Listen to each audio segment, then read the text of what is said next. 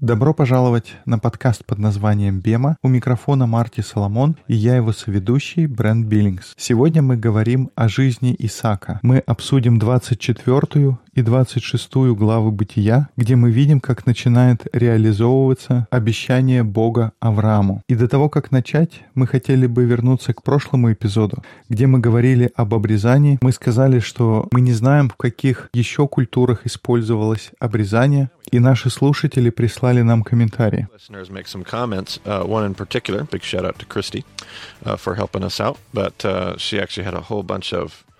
Uh, found some notes, had some notes, uh, and just kicked some stuff around. But um, it was just a good question, and uh, glad I didn't make any promises when we were doing that podcast about what I knew and didn't know. Even a basic Wikipedia search uh, educated me up a little bit about that. So you Действительно, мы получили несколько писем. В частности, большой привет Кристи. Спасибо ей за то, что она нам помогла. Я рад, что мы ничего не обещали и попросили наших слушателей помочь. Ведь даже простой поиск по Википедии дает достаточно много информации. И понятно, что есть много неизвестных, но были культуры, даже не связанные с Месопотамией, которые практиковали обрезание. В каких-то африканских племенах это был своего рода ритуал превращения в мужчину, но еще один факт, который имеет отношение к библейскому повествованию, и Кристи обратила на это наше внимание, что была такая практика в Египте, и можно спорить, что появилось раньше. Авраам получил обрезание или египтяне его начали практиковать, но, судя по всему, примерно в одно и то же время появилась практика обрезания. Records we have seem to indicate that they are uh, practicing circumcision in terms of priesthood. What what's really cool about that is it seems from what we know that the Egyptians are circumcising priests. It's a mark of priesthood. If God has all males circumcised when they come out, uh, and and begin to become a kingdom of priests, if you will.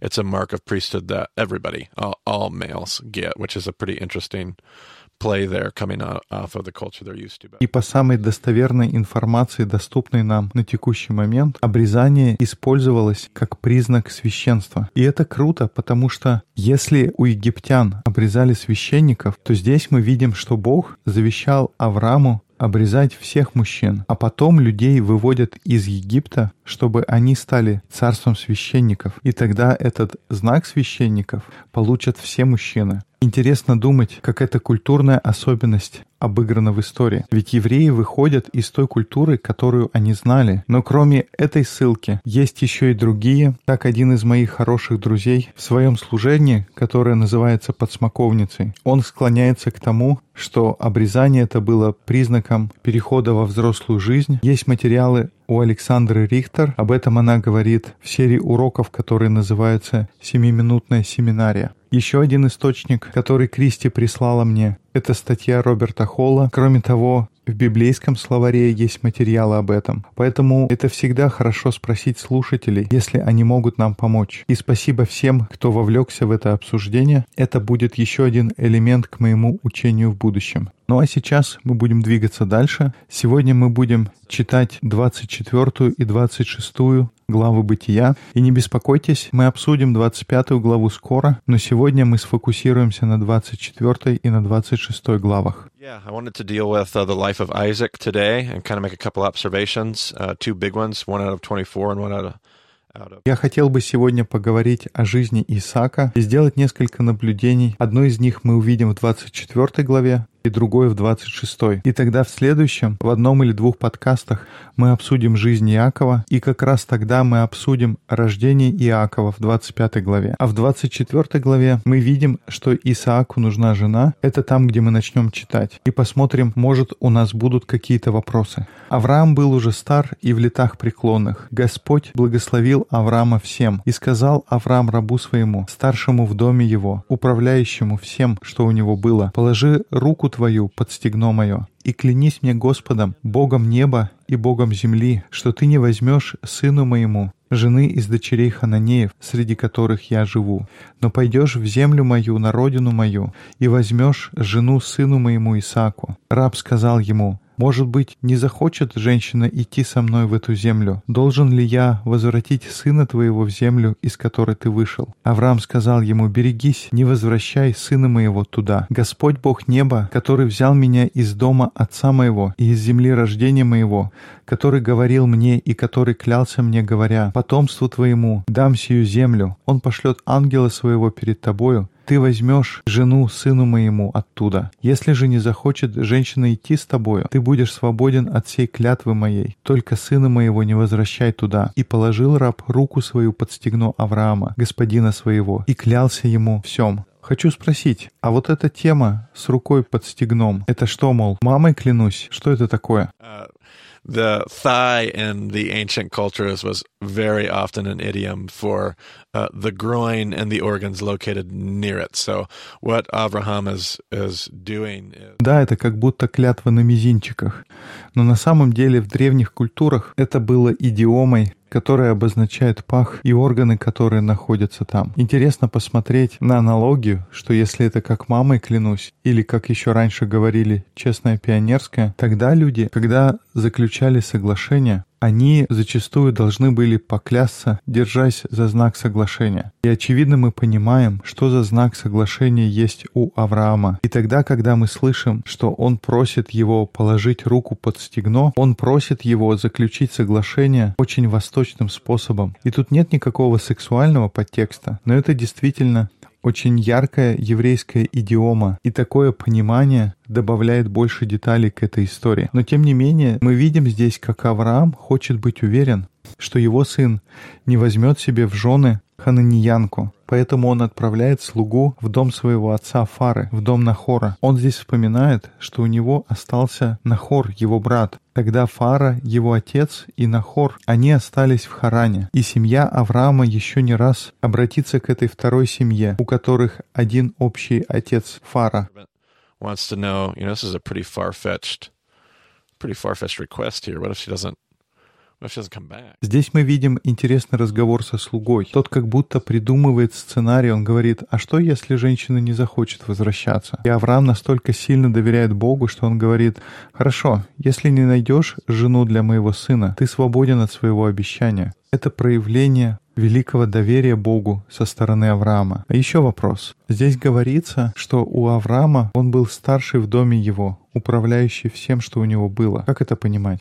Is that a? Yeah, he's the chief. He's a chief uh, house servant. So that means that he's basically yeah he's in charge. In a lot of ways, he's he's in charge of the. He's practically in charge of the estate.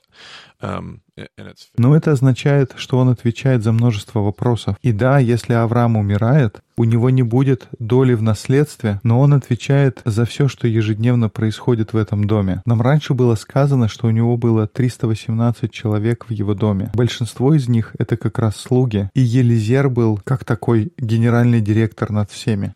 Очевидно, мы еще не добрались до этого, но это примерно так же, как Иосиф был для фараона. Там мы видим, что фараон сделал Иосифа главным за все. Joseph in charge of everything? That's a good that's a good question. In some ways, yeah, it's going to be it's going to be similar to the relationship of Joseph, but, but it's also going to be quite a bit different. Joseph has a much more formal, uh, respectable relationship with Paro. Это хороший вопрос. В каком-то смысле похоже, но я думаю, будут и отличия. Отношения Иосифа и фараона были гораздо более формальные. У него был официальный титул, в то время как управляющий в доме Авраама он больше как часть семьи. Это не было то рабство, как мы понимаем его сейчас, но в то же самое время это не было такое высокое положение, которое Иосиф имел в Египте. So then, final question. Yes. Um, и последний вопрос. У Авраама есть четкая позиция, что ни в коем случае сын не должен возвращаться обратно в ту землю. Слуга спрашивает, ну а если жена не захочет пойти сюда обратно, почему просто не взять с собой Исаака и позволить ему выбрать себе жену в той стране? И Авраам говорит нет. Почему он об этом так беспокоится?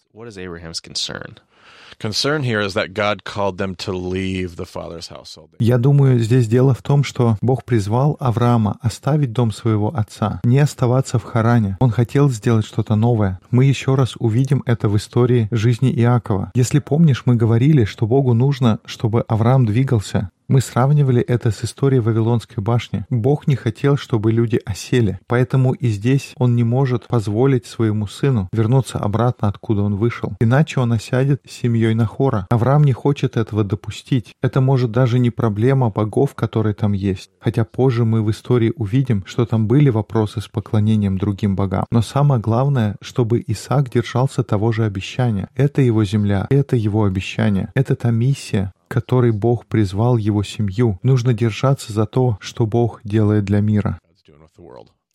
Да, это происходит быстро и незаметно. Ты только пришел в эту землю, потом женился, только спраздновал свадьбу, и вот ты не заметишь, как ты застрял здесь навсегда. They're, they're stuck. Yep, absolutely. so uh, the servant leaves. Eleazar leaves, taking with him 10 of his master's camels. So he's got 10 camels. It's a pretty big deal. Loaded uh, with all kinds of good things from his master. He set out for Aram Naharaim and made his way to the town of Nahor. Uh, he had the camels kneel down near the well outside of town.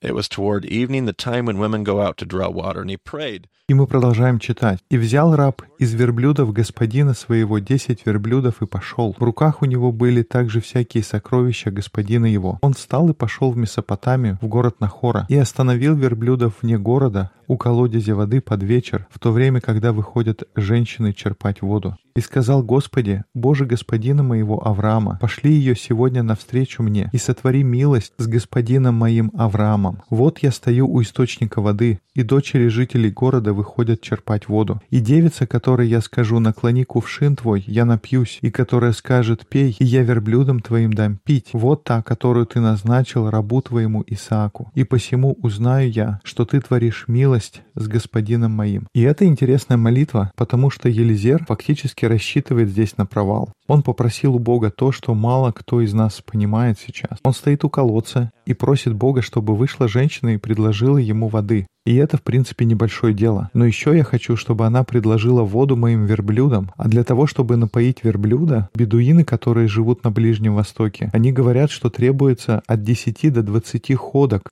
для того, чтобы набрать воды из колодца. Понятно, что зависит от того, насколько напившийся верблюд и насколько большие у тебя ведра, но он просит у Бога послать кого-то, кто будет добровольно готов проделать 100 ходок до колодца и обратно. И, Брент, ты был со мной летом в этой местности, и мы ходили до колодца. А как насчет того, чтобы сто раз так пройтись?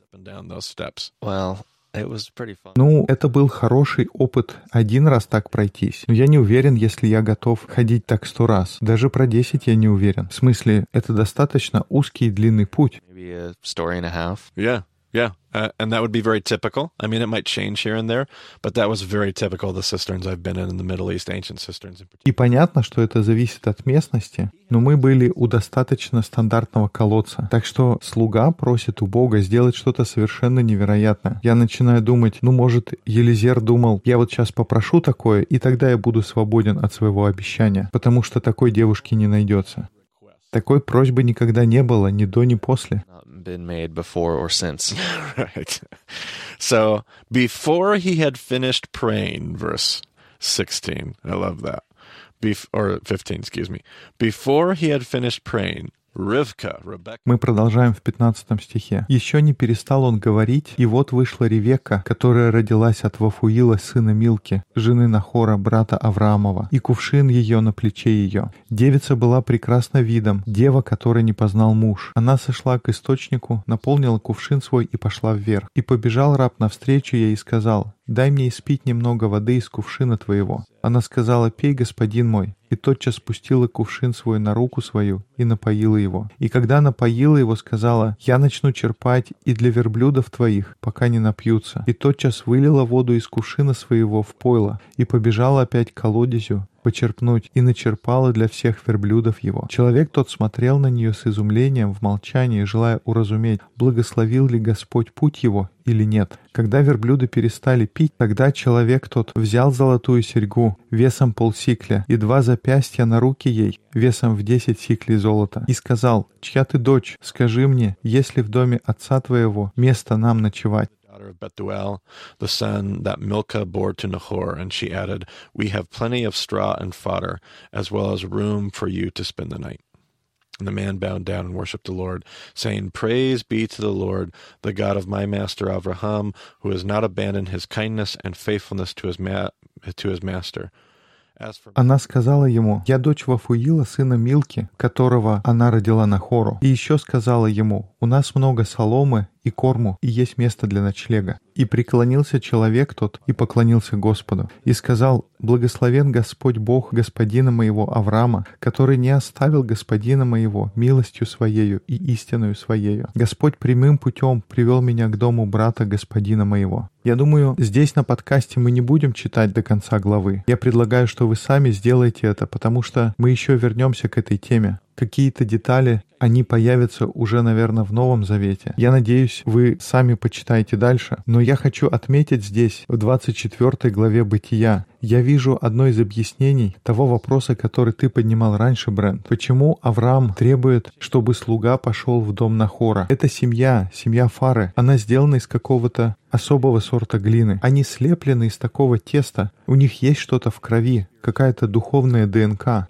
makes them. What we see in Rebecca is the exact same kind of generosity and hospitality that we saw in the story of Avraham, if you remember, when he ran Здесь, в этом отрывке, мы видим, что в Ревекке есть та же самая щедрость и гостеприимство, которые мы видели в истории Авраама. Если ты помнишь, Авраам поднялся, и он поторопился послужить гостям. Мы это читали перед историей Содома и Гамора. И здесь Ревека показывает те же самые качества. И я даже начинаю задумываться, почему Елизер молился той молитвой. Это не был какой-то просто случайный знак. Он не попросил чего-то сверхъестественного, что только Бог может сделать. Может быть, он подумал, что если и есть жена, достойная сына моего господина, это должна быть женщина, которая настолько же готова посвятить себя гостеприимству, как мой хозяин. Она должна быть слеплена из того же теста. И поэтому, Бог, покажи мне ту девушку. Хорошо, давайте, может быть, не только говорить о женщинах, давайте поговорим о чем-то большем. Я ищу человека, у которого будет тоже гостеприимство, который будет готов спуститься к колодцу и подняться обратно сто раз, чтобы напоить верблюдов своего гостя. Я вижу, почему Бог выбирает эту семью и работает через нее снова и снова. Я вижу ДНК этих людей, которые показывают Бога в этих историях. Люди Бога — это люди, которые преданы щедрости и гостеприимству.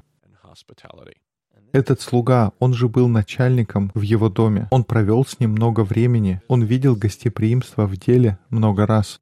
Many times. Absolutely. This guy is as intimate with uh, with knowing Avraham as anybody in the family especially outside of the immediate family. This guy is essentially on a lot of levels. Да, он достаточно хорошо знает эту семью. Во многих отношениях он как часть семьи. Да, у него нет наследства, нет официального права требовать себе чего-то, но он часть этого дома, он знает Авраама очень хорошо. И, может быть, именно из этого знания происходит такая молитва. Мне тоже нравится это место, где сказано, что человек смотрел на нее в изумлении и молча ждал, желая разуметь, благословил ли Господь его путь или нет. Он как будто думает про себя, ну давай я посмотрю, доведет ли она дело до конца, или она сдастся по дороге, но она в итоге смогла напоить всех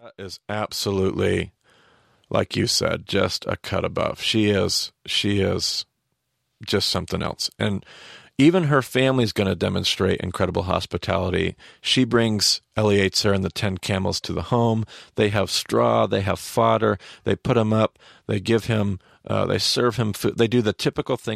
Ревека показывает здесь себя с самой лучшей стороны. Она просто превзошла саму себя. Дальше мы тоже читаем, что ее семья показывает невероятное гостеприимство. Она приводит Елизера домой. У них есть солома и корм для верблюдов. Они предоставляют ему ночлег. Они служат ему. Они делают типичную вещь для любого человека на Ближнем Востоке. Вот из такой семьи произошел Авраам. И Ревека здесь просто звезда. Я очень вдохновлен здесь видеть, как история людей Бога проявляет себя здесь в одном человеке. Но теперь для нас время перейти к 26 главе Бытия. Там мы читаем окончание описание жизни Исаака. «Был голод в земле сверх прежнего голода, который был в дни Авраама. И пошел Исаак к Авимелеху, царю филистимскому, в Герар. Господь явился ему и сказал, не ходи в Египет, живи в земле, о которой я скажу тебе. Странствуй по земле, и я буду с тобою, и благословлю тебя, ибо тебе и потомству твоему дам все земли сии и исполню клятву, которую я клялся Аврааму, отцу твоему. Умножу потомство твое, как звезды небесные, и дам потомству твоему все земли сии. Благословятся в семени твоем все народы земные, за то, что Авраам послушался гласа моего и соблюдал, что мною заповедано было соблюдать, повеления мои, уставы мои и законы мои. Исаак поселился в Гераре. Жители места того спросили о Ревеке, жене его, и он сказал, «Это сестра моя», потому что боялся сказать «жена моя», чтобы не убили меня, думал он, жители места сего за Ревеку, потому что она прекрасна видом. Но когда уже много времени он там прожил, Авимелех, царь филистимский, посмотрев в окно, увидел, что Исаак играет с Ревекой, женой своею. И призвал Авимелех Исаака и сказал, «Вот эта жена твоя, как же ты сказал, она сестра моя?» Исаак сказал ему, «Потому что я думал, не умереть бы мне ради нее». Но Авимелех сказал ему, «Что это ты сделал с нами? Едва один из народа моего не совокупился с женой твоею, и ты ввел бы нас в грех». И дал Авимелех повеление всему народу, сказав, «Кто прикоснется к всему человеку и к жене его, предан будет смерти». Теперь, мистер Биллингс, ничего странного ты здесь не видишь? Uh. Похоже, эту историю мы слышали раньше, но здесь совершенно другое окончание. It's very different than the first time we heard it. Right. Tell me, tell me more about how you, how it's different. So Abraham goes down to Egypt and says that Sarai, well, I guess Avram goes to Egypt, says Sarai is. Точно. А поподробнее, в чем здесь разница? And uh, Pharaoh says, okay, cool. Let's uh, bring her right into my household. Right. Авраам идет в Египет. Он говорит, что Сара — это моя родственница. Фараон велит привести ее в свой дом, а потом выясняется, что она его жена. И тогда он говорит их никому не трогать, но на этот раз они не получают никаких подарков. А может, есть причина, почему так происходит? Эта история, она произошла в жизни Авраама только один раз? Нет, по-моему, это было дважды. И с кем это произошло во второй раз? Так, дай подумать. Первый раз это произошло с фараоном, а теперь я думаю о той истории, где он говорил с Лотом и сказал, что они братья, хотя на самом деле они не братья. Even though he's not his brother. Right. This comes back at the end of Abraham's life, and he commits the same sin a second time to a king by the name of, hmm, let's see, Avimelech. Oh, interesting. now, this could be, there's potential this could be the same guy. probably unlikely. This is probably a son or maybe even a grandson or something like that. Very common for kings, uh, especially Avimelech means my my father is king is essentially what the name means. So it would be a very common name for a son to take who was the son of the original Avimelech.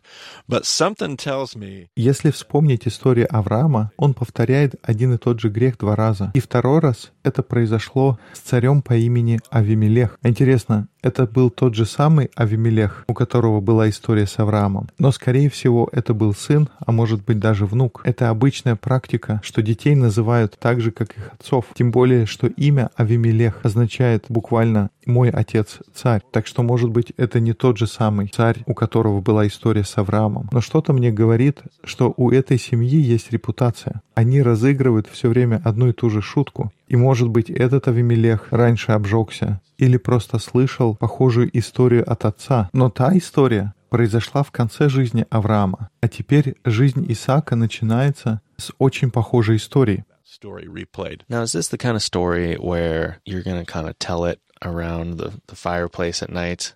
Like, oh, yeah, the, а интересно, это история из разряда таких, которые рассказывают у костра, мол, вот, я один раз сделал такое, и у фараона я чуть не потерял твою маму, это чуть не вышло боком. Или это скорее Авраам стесняется и говорит, ну ладно, все получилось, мне повезло, но давай не будем это обсуждать.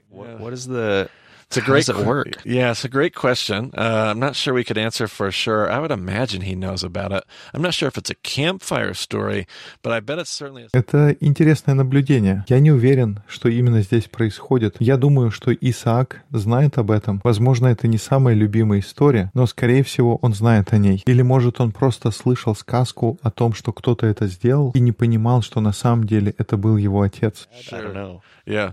And you know how we are. Again, I just find myself in the middle of these. Я не знаю, но я хочу снова сказать, что я читаю эти строки как историю человечества. Исаак, Авраам, они такие же, как я и ты. Многие из нас повторяют грехи наших родителей. Ты сын своего отца, и сын своей матери. А мы такие говорим, нет, мы никогда не будем поступать, как они. И вдруг мы замечаем, что мы поступаем точно так, как они. Мы делаем те же самые поступки, от которых мы всю свою жизнь пытаемся откреститься, потому что это та модель, которую мы выучили, это часть нас самих. Мне кажется, я вижу это в Исааке. Но мы продолжим читать. «И сел Исаак в земле той, и получил в тот год ячменя во сто крат. Так благословил его Господь. И стал великим человек сей, возвеличивался больше и больше до того, что стал весьма великим. И да, Исаак продолжает делать ошибки, но он принимает решение не идти в Египет. Он остается в этой земле, и Господь благословляет его. И он становится очень богатым. Здесь, когда мы читаем, я думаю, а если бы Авраам тогда не пошел в Египет, мог бы Бог благословить его тогда? Это интересно. Он получил бы свое богатство без проблем, ну или без такого количества их. Это очень интересно.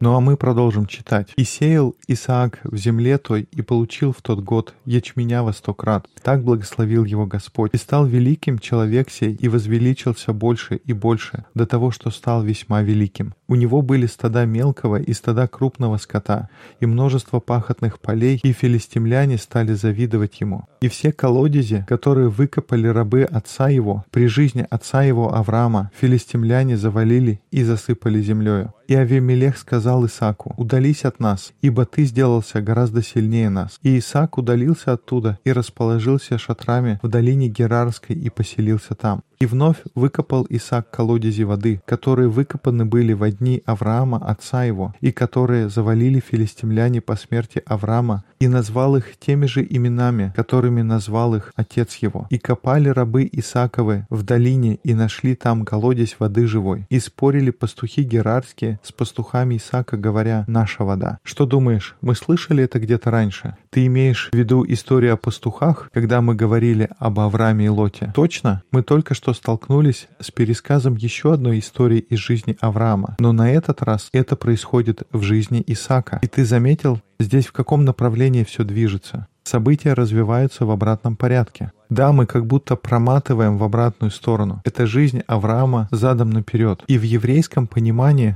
они смотрят на эту историю и говорят, что это как будто Исаак искупает жизнь своего отца. Не то чтобы история его отца нуждается в искуплении, но он берет его ошибки, он начинает с этих ошибок, и он проходит через его жизнь в обратном направлении. Мы посмотрим, к чему это приведет. Мы уже видели две истории, которые очень похожи на то, что мы видели в жизни Авраама. И я читаю дальше. «И он нарек колодезю имя Есек, потому что спорили с ним. Когда двинулся оттуда Исаак, выкопали другой колодец, спорили также и о нем, и он нарек ему имя Ситна. И он двинулся отсюда и выкопал иной колодец, о котором уже не спорили, и нарек ему имя Реховов. Ибо, сказал он, теперь Господь дал нам пространное место, и мы размножимся на земле. Туда перешел он в Версаве. И в ту ночь явился ему Господь и сказал, «Я Бог Авраама, отца твоего, не бойся, ибо я с тобою, и благословлю тебя, и умножу потомство твое ради отца твоего, Авраама, раба моего». И он устроил там жертвенник и призвал имя Господа. И раскинул там шатер свой, и выкопали там рабы Исааковы колодец. Не правда ли? Звучит знакомо.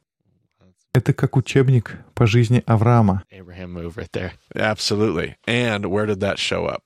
That was right at the beginning. Right. We just went backwards through the life of Abraham in one chapter described. Точно. И где мы читали об этом? Это было в самом начале его жизни. В итоге мы прочли о жизни Авраама, но только в обратном порядке. Мы увидели ее в жизни Исаака. И кажется, будто автор хочет, чтобы мы увидели, что те намеки и обещания, которые были даны его отцу Аврааму, реализуются в истории жизни Исаака. Я читаю дальше. «Пришел к нему из Герара Авимелех и Ахузав, друг его, и Фихол, военачальник его. Исаак сказал им, «Для чего вы пришли ко мне, когда вы возненавидели меня и выслали меня от себя?» Они сказали, «Мы ясно увидели, что Господь с тобою, и потому мы сказали, поставим между нами и тобою клятву и заключим с тобою союз, чтобы ты не делал нам зла, как и мы не коснулись до тебя, а делали тебе одно доброе и отпустили тебя с миром. Теперь ты благословен Господом. Итак, Исаак берет обещание и миссию своего отца. Он приходит в землю и решает остаться. Бог говорит ему, будь в этой земле, никуда не ходи. Оставайся верным обещанию. Это то, почему Авраам сказал, «Не ходи обратно к Нахору, верни моего сына в эту землю, пусть он будет оставаться здесь, пусть он будет в миссии». So he stays right there and he opens up wells and people come and they try to pick a fight and he says, okay, they're your wells. И вот он остается на этой земле. Он раскапывает колодцы, и люди приходят и начинают бороться за них. И он говорит, вот вам ваши колодцы. Идет и копает другие. И снова к нему приходят и говорят, это тоже наши. Он говорит, хорошо, берите их. Он идет и копает другие колодцы. Он продолжает и продолжает показывать свое подчинение. Даже несмотря на то, что к нему несправедливо отнеслись, он все равно продолжает жить в этой земле, преданной миссии. И вначале нам говорится, что пришел Бог, если вы помните первые стихи 26 главы. Он пришел и сказал, что это его миссия. «Я сказал отцу твоему Аврааму, что я благословлю все народы через тебя». И мы видим, что к концу этой истории это самое обещание, которое Бог дал Аврааму, оно осуществляется в работе и служении его сына, потому что теперь уже к нему приходят другие народы. Мы видим, как это сработало. Я бы очень хотел, чтобы мы понимали это в нашей культуре, потому что мы недостаточно доверяем этому процессу. Мы не доверяем обещанию, мы не доверяем самопожертвованию. Мы по-настоящему не верим, что если мы будем готовы к самопожертвованию, это будет двигать Царство Бога вперед. Здесь, в истории Авраама и Исаака, мы видим, что да, это заняло какое-то время, но за два поколения Миссия Бога стала работать, она начала реализовываться. Они благословляют народы вокруг них, люди призывают имя их Бога, люди увидели, что Бог добрый, так что такой подход, он работает. Я думаю, это то, чему мы могли бы учиться в нашем мире, в нашей жизни, и мы могли бы это применять на практике. Интересно, что они благословляют народы, несмотря на то, как с ними обходятся, потому что вначале мы читаем, что они пошли и закопали колодцы, а Исаак идет и откапывает их, а потом люди приходят и говорят, нет, это наше. И он тогда, хорошо, пользуйтесь, я возьму другой. Exactly. Oh man, and we get this so backwards in the evangelical world today. Oh, they took they took our they made a, they messed up our coffee cup. Oh man, they they they're just taking away all of our stuff and they're just infringing on all of our.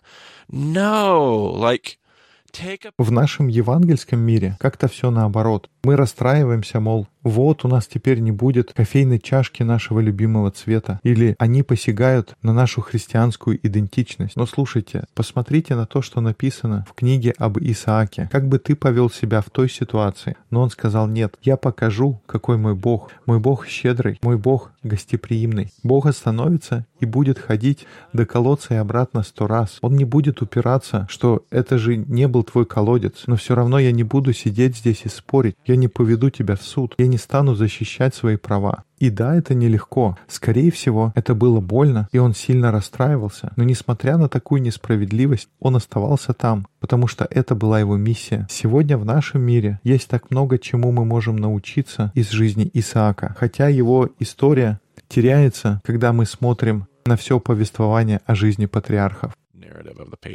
And even the trust that the servants have to have. the ones who are digging the wells. Oh, They're geez. like, "Are you kidding me? Like, they just filled that in. Right. If we dig it back out, how do we know they're not just going to fill it in again? И тоже интересно думать о доверии, которое должно было быть у его слуг, которые копали колодцы. Они могли подумать, ты что, издеваешься? Они сами засыпали эти колодцы. И что, мы снова их им отдадим? Откуда мы знаем? Может, они снова их засыпят. Но мы видим, что начальник слуг, это было в 24 главе, он всю дорогу говорит, что Бог — это Бог моего хозяина. Но потом в конце главы он говорит о Боге как о своем собственном. Эту деталь мы не успели обсудить в 24 главе. Я думаю, это одна из причин, по которой все так складывается в 26 главе. Я знаю, это кажется нелогичным, но мы уже видели, как это работает. Мы видели благословление, которое происходит из этого. Было бы здорово попробовать это в нашей культуре и посмотреть, какой будет результат. Это может быть трудно, но нужно постараться это сделать. Что ж, пожалуй, достаточно вызовов для одного урока.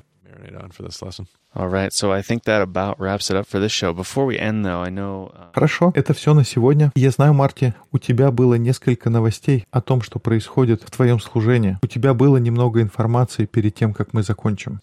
Before we close out. Yeah, I won't. I won't do this a lot, but um, a lot of people think I work for the church or or that's where I get my paycheck and those kind of things, and I don't. Uh, I actually work for Impact Campus Ministries, and uh, we're a national uh, campus ministry organization all over the country, and I I serve as the я не буду это часто делать на подкасте, но многие думают, что я работаю для церкви, но на самом деле я работаю для Impact Campus Ministries. Это национальное объединение служителей в университетских городках. Я работаю как генеральный директор этой организации, и сейчас это то время, когда встает вопрос о финансах. И поскольку я не работаю для церкви, я сам отвечаю за то, чтобы собрать пожертвования для того, чтобы оплачивать свою жизнь. И что гораздо более важно, это та работа, которую делает наша организация. У нас есть служители в 22 разных университетах, почти 20 работающих полное время, которых мы можем поддерживать и которые любят работу в миссии, которые разделяют видение Impact Campus Ministries. Вы можете зайти на наш сайт impactcampusministries.com и перед тем, как заканчивается финансовый год, я хотел попросить тех людей, у которых есть свой бизнес, если вы смотрите на свою ситуацию с налогами, возможно, вы размышляете, в каких благотворительных проектах поучаствовать, то у нас есть наша организация. Я хотел предложить рассмотреть, сделать пожертвование для нас. So we have information on the BEMAdiscipleship.com website. Uh, you can go there and you can find a little write up on that. Uh, my family is still trying to hit our financial goals for the year to come. Uh, so our personal ministry um, is definitely one that we're still trying to raise some funds for. Uh, but even more importantly, one of the things I like to ask my listeners to consider is just the general fund for Impact Campus Ministries. That's nobody likes to give to the general fund of an organization, and it's the least sexy uh, work and the least sexy fundraising that people like to give to. Uh, but it's critical for all of the all of the campus ministers that I help lead. На сайте подкаста bemadiscipleship.com есть ссылки, как можно поддержать в том числе и мою семью. Но одна, пожалуй, из самых важных вещей, которых я хочу попросить своих слушателей подумать, это рассмотреть возможность пожертвования фонд общего назначения. И этот фонд редко кто любит жертвовать именно для него. Зачастую это наименее привлекательная часть, но это очень важная часть для того, чтобы обеспечивать работу служителей в университетах. И на нашем подкасте время от времени я буду обращаться с просьбой о том, чтобы рассмотреть возможность поддержать нас. И мы очень ценим поддержку общего фонда организации. Этот фонд, который используется для поездок, например, если я куда-то путешествую, у меня есть какие-то административные затраты, потому что поездки нужны для того, чтобы поддерживать работу по всей стране. Вся эта работа требует ресурсов, поэтому подумайте, если у вас есть возможность, если то, что мы делаем, это что-то, что приносит вам радость, что-то, что вы цените. Нам греет душу такое проявление любви и такая щедрость. У нас будут ссылки на все эти организации, которые ты упомянул. А если вы живете на Полюс, мы надеемся, что вы присоединитесь к нашим дискуссионным группам в Москве по вторникам и в Пулмане по средам. Если вы хотите связаться с Марти, вы можете найти его на Твиттер как Марти Соломон. Меня можно найти на Твиттер как EIBCB. Больше информации есть на сайте Bema Discipleship.com. Спасибо, что слушаете подкаст под названием «Бема». До скорых встреч в эфире. Any of the stuff that Marty just talked about, all that stuff's on BEMAdiscipleship.com. And thanks for joining us on the BEMA podcast. We'll talk to you again soon.